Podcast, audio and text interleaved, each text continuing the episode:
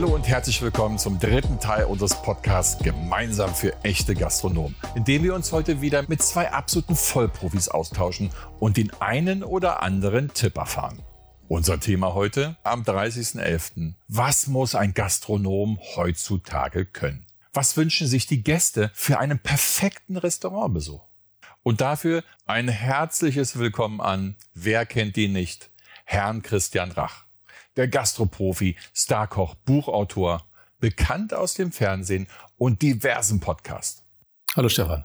Und auch ein herzliches Willkommen an den Mitgründer von Orderbird. Er ist nun als CSO verantwortlich für die strategische Ausrichtung des Unternehmens. Orderbird, der iPad-Kasse für die Gastronomie. Herzlich willkommen, Herr Jakob Schreier. Vielen Dank. Und wie gewohnt auch unsere Co-Moderatorin Sharifa mit spannenden Zuhörerfragen. Danke, Stefan. Hallo, ihr drei. Hallo, Christian. Hallo, Jakob. Hallo, Sharifa. Schön, dass ihr heute wieder Zeit gefunden habt. Mein Name ist Stefan Kutz und ich führe heute durch den Podcast. Als Gastronom liebst und lebst du den Beruf mit Leidenschaft. Man opfert sich auf und versucht, jeden noch so schlecht gelaunten Gast ein Lächeln ins Gesicht zu zaubern. Heute erfahren wir mehr über die Anforderungen in der Gastronomie. Und dazu die erste Frage an Christian. Wenn du die letzten Jahre Revue passieren lässt, wie hat sich der Job und die Anforderungen als Gastronom aus deiner Sicht in den vergangenen fünf oder zehn Jahren verändert? Ja, das ist äh, eine Veränderung, wie sie überall in der Gesellschaft äh, natürlich äh, schleichend vonstatten geht. Und äh, man kann heute in der Küche nicht mehr das anbieten, was man vor 20 Jahren gemacht hat. Und genauso ist es natürlich äh, im Service. Und die wichtigste Veränderung ist eigentlich der Gast. Der Gast ist unglaublich äh, aufgeklärt, unglaublich informiert und hat auch ein Wissen auf vielen Gebieten, sei es dem Wein oder dem Essen oder der Zubereitung äh, von irgendwelchen Dingen, lässt er sich nicht mehr ein X für ein U vormachen. Das heißt also, das muss man akzeptieren, das muss man sehen. Der Gast ist digital geworden, der Gast ist informiert geworden, genauso wie man zu Hause sitzt und sagt, Menschenskinder, ich fahre nach Mallorca und man guckt sich dann an, äh, welches Hotel, welches Haus, welche Finca oder welche Pension macht man digital. Man weiß schon, oh, guck mal, der bietet noch das und das zum Essen an. Der Gast kennt die Dinge und weiß darüber Bescheid. Und das ist die größte Herausforderung und das ist die größte Veränderung, auf die sich die Gastronomie einstellen muss. Wenn wir sogar noch weiter zurückgehen, vor 20, 30 Jahren, damals hatten die Gastronomen ja teilweise Spezialisten, zum Beispiel in der Buchhaltung. Mittlerweile können sich Gastronomen das ja fast gar nicht mehr leisten und müssen fast alles allein machen. Oder sehe ich da irgendwas falsch? Ich würde sagen, das ist so falsch. Äh, der Gastronom muss es sich leisten. Er muss natürlich aber auch mit der Zeit gehen. Äh, heute kannst du gerade Buchhaltung unglaublich äh, vereinfachen, verschlanken. Warenwirtschaftssystem wie Kassensysteme und so weiter und so fort. Das kannst du wirklich machen. Oder wenn der Küchenchef seine Rezepte hat und die natürlich an seine Mitarbeiter weitergibt, damit es jeden Tag natürlich gleich schmeckt. Oder halt auch die ganzen Allergenenverordnungen und so weiter und so fort. Das äh, muss natürlich heute genauso delegiert werden, wie das früher war. Man nutzt nur andere Tools dafür, andere äh, Medien dafür. Und äh, jemand, der das nicht macht, äh, der kann natürlich eigentlich gar nicht mehr richtig bestehen, weil äh, wir brauchen digitale Menschen, auch in der Gastronomie. Und wir haben es in einem Podcast davor schon mal erwähnt. Ich würde jedem Gastronom das geht natürlich nicht in einem Drei-Mann-Betrieb, aber jedem Gastronom, der mindestens acht oder zehn Mitarbeiter hat, empfehlen, einen abzustellen oder einen einzustellen, der sich um das Digitale kümmert. Hm, perfekt. Lieber Jakob, die Frage jetzt an dich. Wie haben sich die Erwartungen der Gäste in den zurückliegenden Jahren verändert? Hier würde ich auf jeden Fall Christian recht geben, der Gast hat sich vor allem auch verändert oder die Erwartungen vom Gast. Das heißt, ich würde es unter drei Teile aufteilen. Die Erwartungen vor Ort, das sind oft Kleinigkeiten, aber die dann einen großen Effekt haben. Kartenzahlung. Früher war es normal, dass ich im Restaurantbesuch fast immer mit Bargeld bezahlt habe. Heutzutage, wenn die Erwartung besteht, dass ich auch mit Karte zahlen will und ich kann nicht und muss nochmal aus dem Betrieb raus um die Ecke zum Geldautomaten, hat einen negativen Effekt. Das heißt, Erwartungen wie Kartenzahlungen, eben sich davor schon online zu informieren über die Speisekarte, vielleicht ein Bild sehen vom Restaurant, wie das Erlebnis vor Ort sind. Das sind, glaube ich, mittlerweile Erwartungen, die ein Gast an einen gastronomischen Betrieb im Vorfeld schon hat.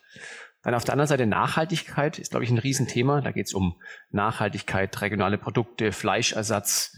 Ich glaube, der Konsument wird natürlich auch moderner und hat höhere Ansprüche. Und es ist vielleicht nicht für jeden Gastronomen zutreffend, aber gerade wenn ich nach vorne gucke, glaube ich, sind diese Themen, werden diese Themen immer wichtiger und immer bewusster wird in dem Fall der Gast.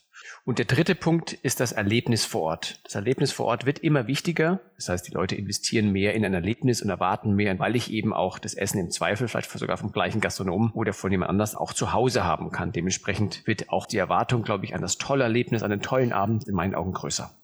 Und diese Erwartungshaltung, haben wir ja gerade gehört, steigern sich. Auf der anderen Seite, und jetzt greife ich die Zuhörerfrage auf, steigern sich die Anforderungen an den Gastronom auch etwas. Sharifa, was haben wir da für eine spannende Frage? Vielen Dank, Stefan. Wir haben eine Nachricht von Philipp W. aus Berlin. Er ist Besitzer eines Foodtrucks und die Frage richtet sich an euch beide, Christian und Jakob. Was denken Sie, sind die gesetzlichen Anforderungen, die Gastronomen das Leben besonders schwer machen? Und welche rechtliche Unterstützung erleichtern uns aus Ihrer Sicht die Arbeit? Ja, ich kenne natürlich keinen, der über die ganzen Anforderungen und äh, Dokumentationspflichten äh, froh ist. Ähm, das ist natürlich Wahnsinn, dass du, ich sag mal, heute als Chefkoch, Chefköchin eigentlich gar nicht mehr zum Kochen kommst, äh, sondern nur noch dokumentieren musst. Ähm, das, das ist natürlich äh, bescheuert. Ich kenne mich nicht so bei Foodtrucks aus, aber da gibt es vermutlich auch unglaublich große Hygienevorschriften, die man dokumentieren muss. Und genau dieses Dokumentieren kontrollieren. Jeden und jeden Tag die Kühlketten. Einmal im Jahr die Elektroprüfung von jedem Mixer, von jeder elektrischen Tür und so weiter und so fort. Und äh, alles Mögliche muss dokumentiert werden und der Reinigungsdienst muss dokumentiert werden. Es muss alles dokumentiert werden. Und das ist natürlich äh, Dokumentaritis. Da leiden wir ein bisschen drunter. Aber ich sage, eine Dokumentationspflicht werden wir alle nicht mehr zurückdrängen können.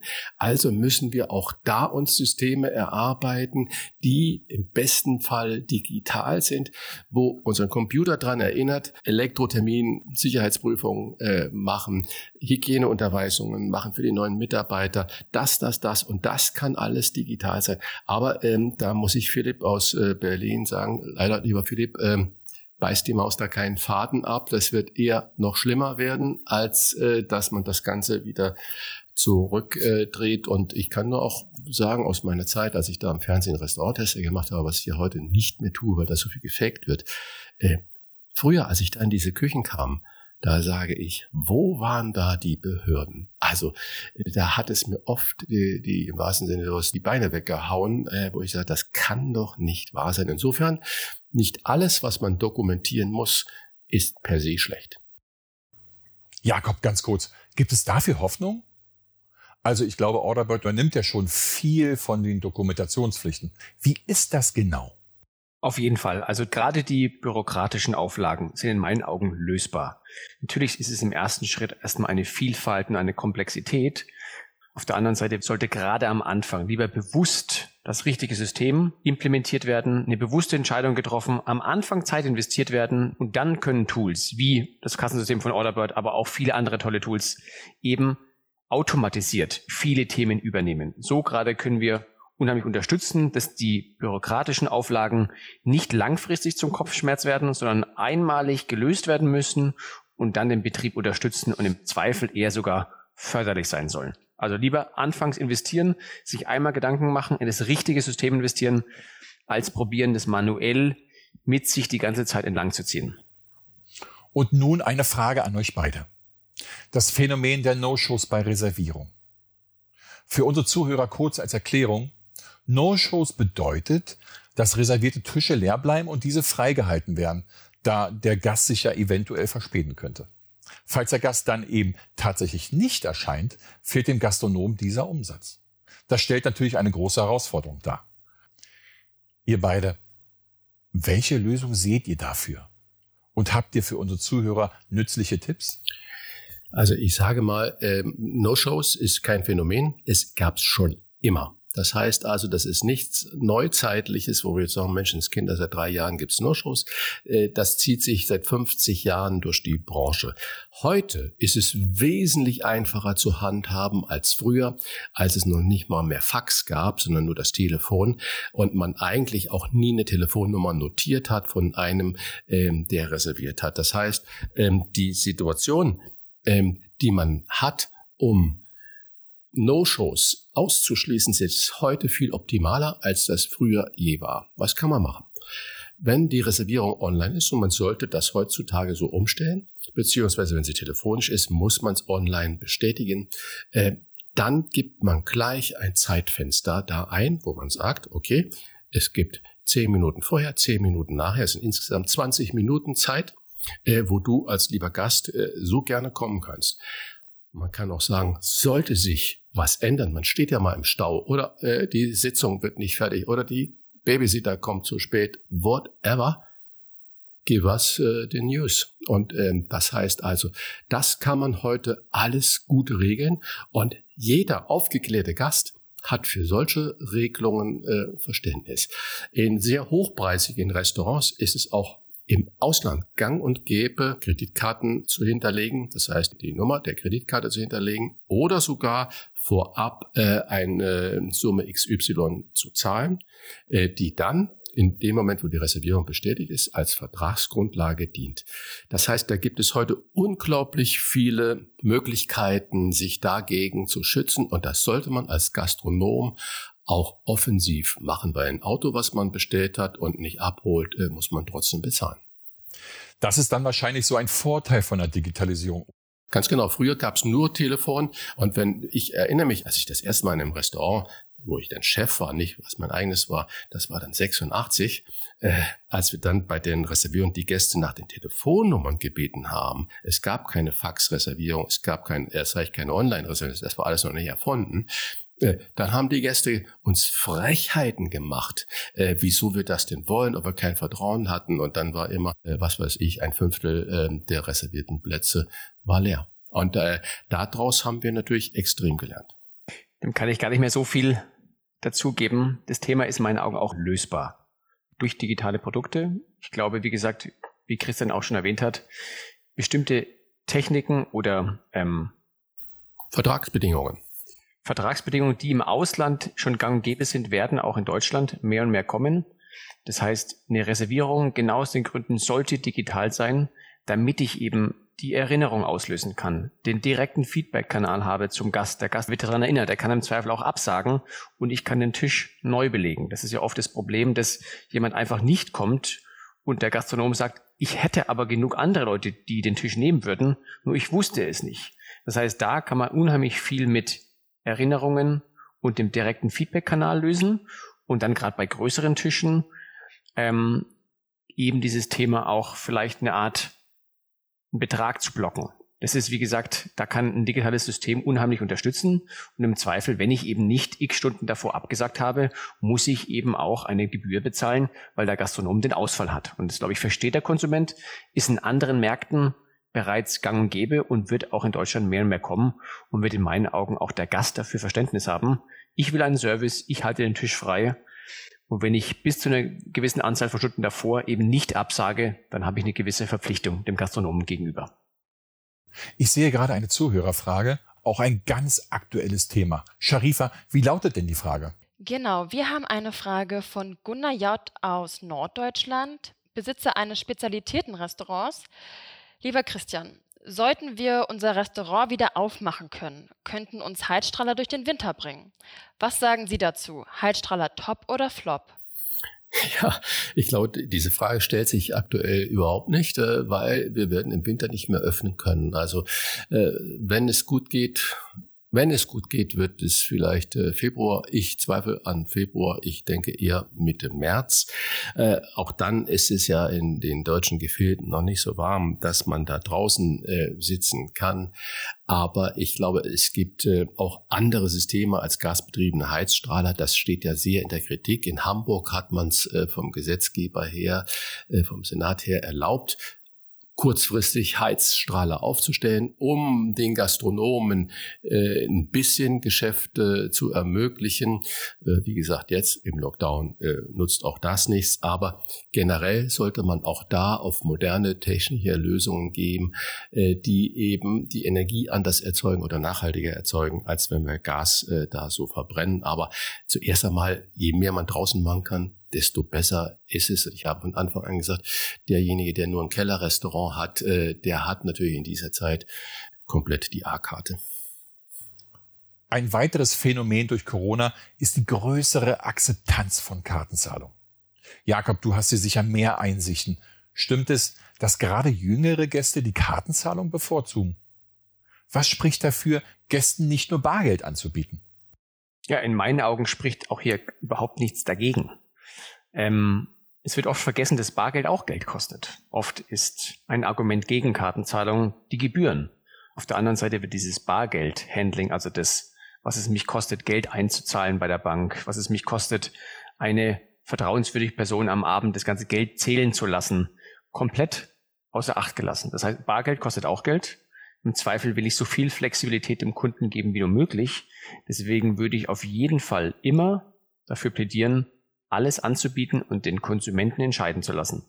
Der Kunde hat so mehr Flexibilität und oft wird auch unterschätzt, dass wenn man die Kartenzahlung richtig einsetzt, man auch den Kunden auch zu mehr Trinkgeld bewegen kann. Das heißt, auch da kann ein System helfen, mit einem Vorschlag zum Beispiel, wie viel Trinkgeld man geben will, immer logischerweise auch abwählbar, dass es nie zu aufdringlich kommt. Aber gerade hier können eben Themen helfen. Und am Ende vom Tag geht es darum, ich will den Kauf dem Kunden so einfach wie möglich machen. Deswegen würde ich niemals Sachen ausschlagen und immer anbieten. Und nochmal, Bargeld wird oft unterschätzt, kostet auch Geld. Lässt sich das Verhalten messen? Also gibt es zum Beispiel Zahlen, wie sich der Trend zur Kartenzahlung darstellt? Wie hat sich das durch Corona entwickelt? Also Deutschland wird ja nachgesagt oder war viele Jahre lang ein sehr bargeldfokussiertes Land. Das heißt, wir hatten ganz viele Restaurants oder Betriebe, die auch überhaupt keine Kartenzahlung angenommen haben. Und wenn man jetzt über Prozentsätze spricht, war der Kartenanteil unter 50 Prozent. Das heißt, der Bargeldanteil war viel größer als die Kartenzahlung. Jetzt durch Corona haben wir natürlich eine, einen Sprung gesehen, eine, eine schnelle Entwicklung. Und auf der einen Seite geht es hier um kontaktloses Bezahlen, um schnelleres, einfacheres Bezahlen. Und ich glaube, diese Trends nehmen auch aktuell richtig Fahrt an. Ich gehe nicht davon aus, dass wir wieder zurück zum Bargeld springen, sondern dass eine Krise uns hier auch nachhaltig und langfristig verändert hat. Nochmal in anderen Märkten, wenn wir nach England gucken oder in die, in die Nordics Richtung Schweden, sehen wir, dass das Verhalten der Konsumenten viel mehr auf Kartenzahlung ist. Und ich glaube, es war nur eine Frage der Zeit, bis in Deutschland das Thema auch mehr und mehr kommt. Ich glaube nicht, dass das Bargeld verschwinden wird, aber die Kartenzahlung wird dominanter. Und hier fasse ich auch gerne nochmal nach. Christian Jakob an euch beide. Ist Bargeld überhaupt noch ein Thema in der Zukunft? Naja, der Staat versucht es ja zu verhindern. Und ähm, Jakob hat es ja schon erzählt, jedes Land, jede Nation hat da seine Eigenarten. Äh, das ist wie mit der Qualität von Produkten. Äh, wir Deutschen, wir äh, lieben unsere Autobahnen ohne Geschwindigkeitsbegrenzung, obwohl sie eigentlich ja nur noch auf 30 Prozent der Autobahnen äh, oder noch nicht mal 30 Prozent so ist.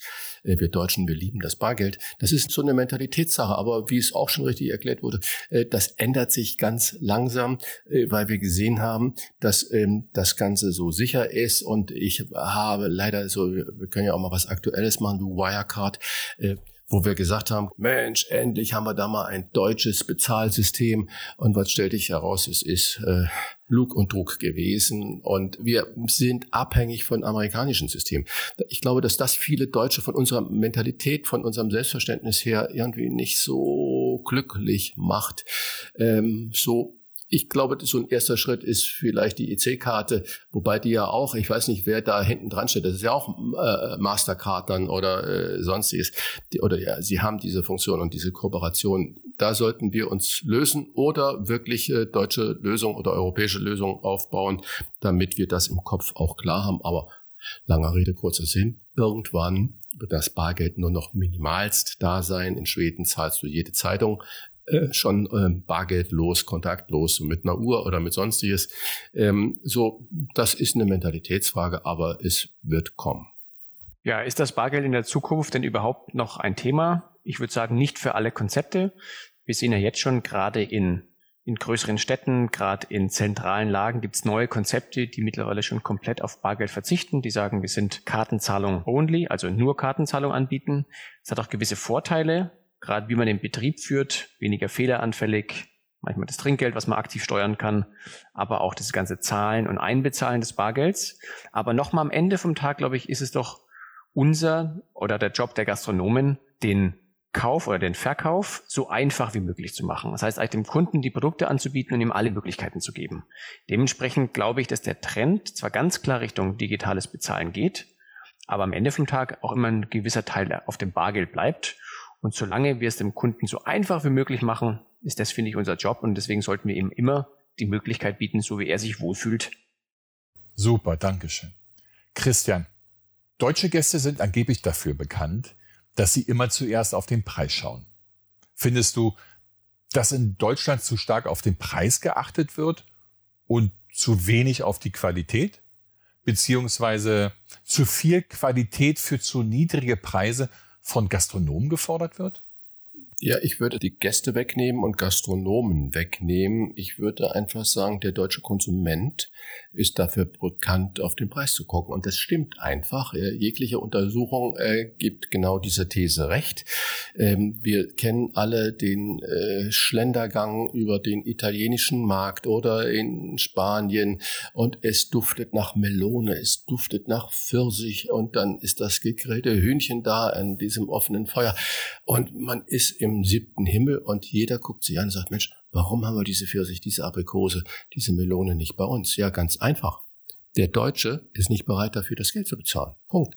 Das heißt also, äh, auch wenn es so aussieht, als würde der Preis jetzt der gleiche sein auf dem Markt wie zu Hause, da kommt der Transport, das, das, das noch dazu. Das heißt, das geht alles davon ab und das bedeutet, äh, es wird nur B oder C oder D Ware eingekauft und die schicken das schon gar nicht mehr, weil der Deutsche das nicht kauft. Der Franzose gibt ein Drittel seines verfügbaren Einkommens, mehr als ein Drittel seines verfügbaren Einkommens für äh, gute Produkte aus und äh, maximal zehn Prozent für ein Auto. In Deutschland ist das absolut umgekehrt. Wir geben über ein Drittel unseres Einkommens für ein Auto aus und noch nicht mal zehn Prozent äh, für unsere Nahrungsmittel. Und genau das schlägt sich natürlich auch in der Gastronomie wieder.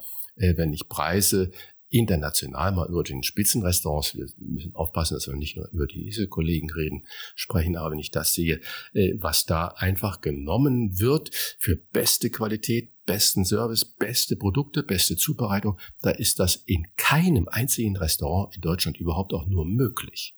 Und äh, ist ja nicht so, dass bei uns alles die Arbeitskosten und sonst was viel billiger sind als in Frankreich, in New York oder sonst wo, äh, sondern das sind ja Pi mal Daumen die gleichen Kosten. Also da haben wir ein großes Nachholbedürfnis. Äh, es kann nicht nur billig, billig, billig sein. Und wir bestellen in Smart und erwarten in Mercedes auf dem Teller. Das geht natürlich nicht. Und wenn man nur in Smart bestellt, kriegt man maximal in Smart auf dem Teller. Und äh, Smart kann gut sein, aber ich muss wissen, was ich da bestellt habe. Wohl wahr, Christian, wohl wahr. Jakob, Fakt ist, dass Gastronomieketten immer stärker in den Markt drängen. Was können aber nun Individualgastronomen tun, um Gäste weiterhin von sich zu begeistern? Ja, das ist ein Thema, wo ich persönlich sehr dahinter stehe und was wir mit Orderbird seit neun Jahren auch probieren zu unterstützen. Es ist leider ein Fakt, dass eben die Ketten größer werden und die Individualgastronomie, auch wenn ganz langsam, kleiner wird.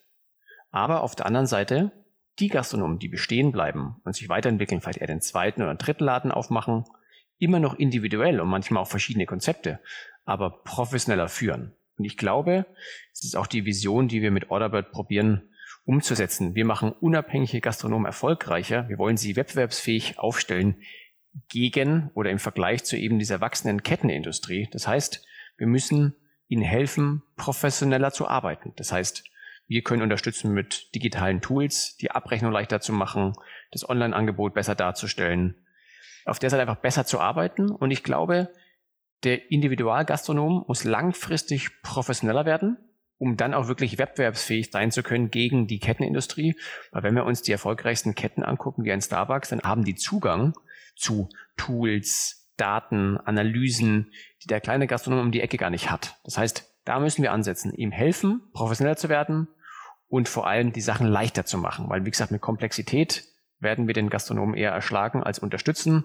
Einfach und unterstützen. Und dann, glaube ich, werden wir auch langfristig immer die individuelle Gastronomie haben und unterstützen und beflügeln. Und nochmal, die schönsten Momente, die wir, glaube ich, alle hatten, ob es die Geburtstagsfeier ist vom Partner, vom Kind, der Abend mit dem besten Freund oder mit der besten Freundin um die Ecke, war immer in unabhängigen kleinen Restaurants um die Ecke beim Lieblingsitaliener in der Bar. Das sind die Momente, die wir alle, glaube ich, beibehalten wollen und die wir auch alle unterstützen sollten.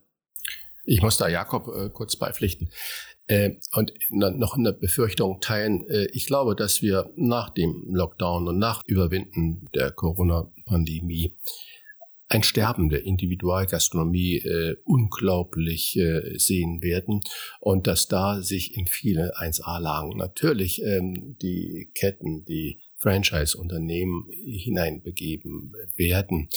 Und äh, was, was ist die Lösung des Ganzen? Es ist genau das, was Jakob gesagt hat, individuell.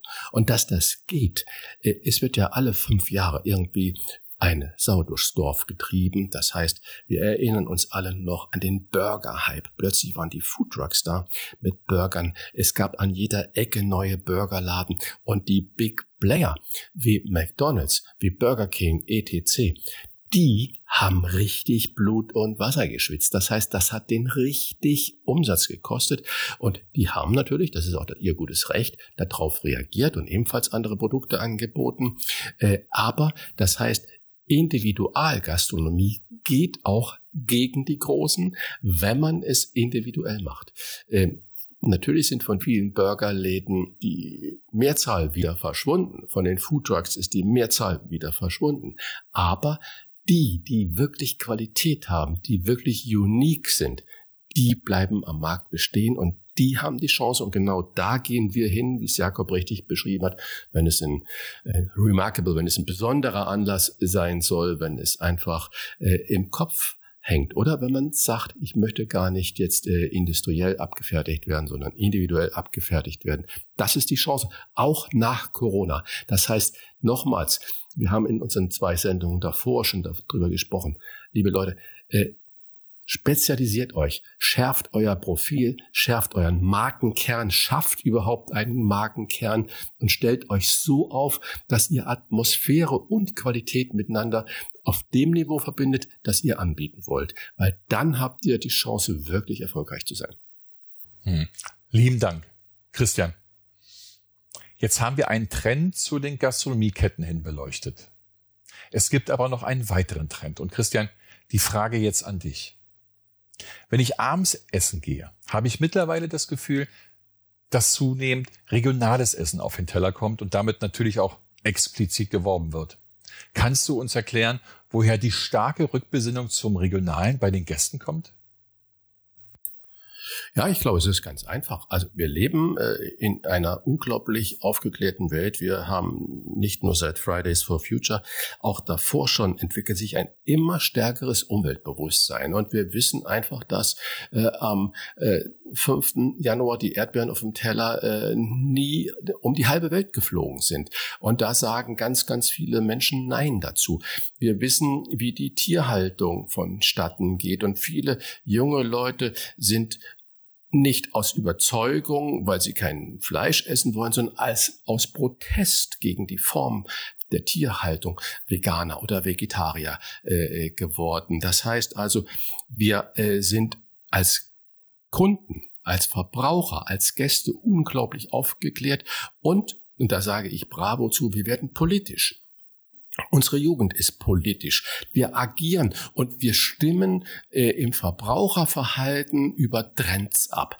Äh, das heißt, äh, wir, wir sagen, wir wollen nicht mehr so viel Fleisch. Wir wollen im Winter kein grünen Spargel aus Chile haben. Also müssen wir gucken, wie können wir Chile trotzdem jetzt nicht den Saft abdrehen, äh, wenn wir sagen, wir haben auch eine globale Verpflichtung. Aber daher kommt natürlich auch dieser Trend zur Regionalität. Wir haben viele unglaublich tolle Köchinnen und Köche, äh, die sich äh, in besten lokalen Restaurants der Welt ausgebildet haben und die heute aus einfachem Kohl, aus roter Beete, aus Linsen Köstlichkeiten machen, das Tier ganz verwenden. Das gab es schon immer. Das ist kein neuer Berliner Trend. Das muss man auch mal so deutlich sagen. Ähm, sondern der gute Gastronom, der gute Koch, Köchin hat das schon immer gemacht. Äh, nur der Verbraucher ist davon weggegangen. Äh, die Filetfresserei, die dann irgendwann um sich gegriffen hat, die ist das Übel. Der Gast, der Verbraucher möchte nicht mehr wissen, was passiert mit dem Bauch, mit dem Hals, mit den Pfoten oder den großen Ohren. Nein, nein, nein, ein Filet oder äh, maximal ein Stück Rücken ähm, darf es sein. Und äh, das hört Gott sei Dank wieder auf. Ich sage, wenn Tiere essen, dann richtig essen äh, oder gar nicht essen. Also wenn man sie isst, dann gehört auch die Leber und die Nieren dazu und man muss aus dem Hals was machen und aus dem Bauch was machen. Ansonsten bitte werde Vegetarier. Vielen lieben Dank.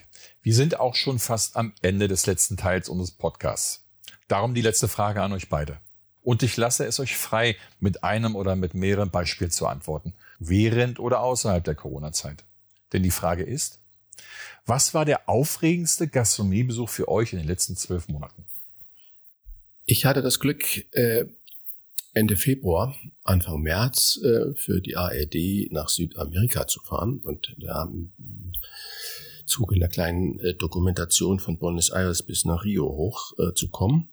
In der Corona-freien Zeit war das gerade noch so mit dem letzten Flieger, bevor Corona auch in Europa diese Auswirkungen bekommen hat, zurückzukommen. Und da war ich ähm, auch im brasilianischen Dschungel eingeladen oder wir sind hin mit einem Führer äh, in ein echtes indigenes äh, Dorf und da hat die Dorfälteste auf dem offenen Feuer äh, Süßwasserfisch draufgehauen und Maisfladen gemacht.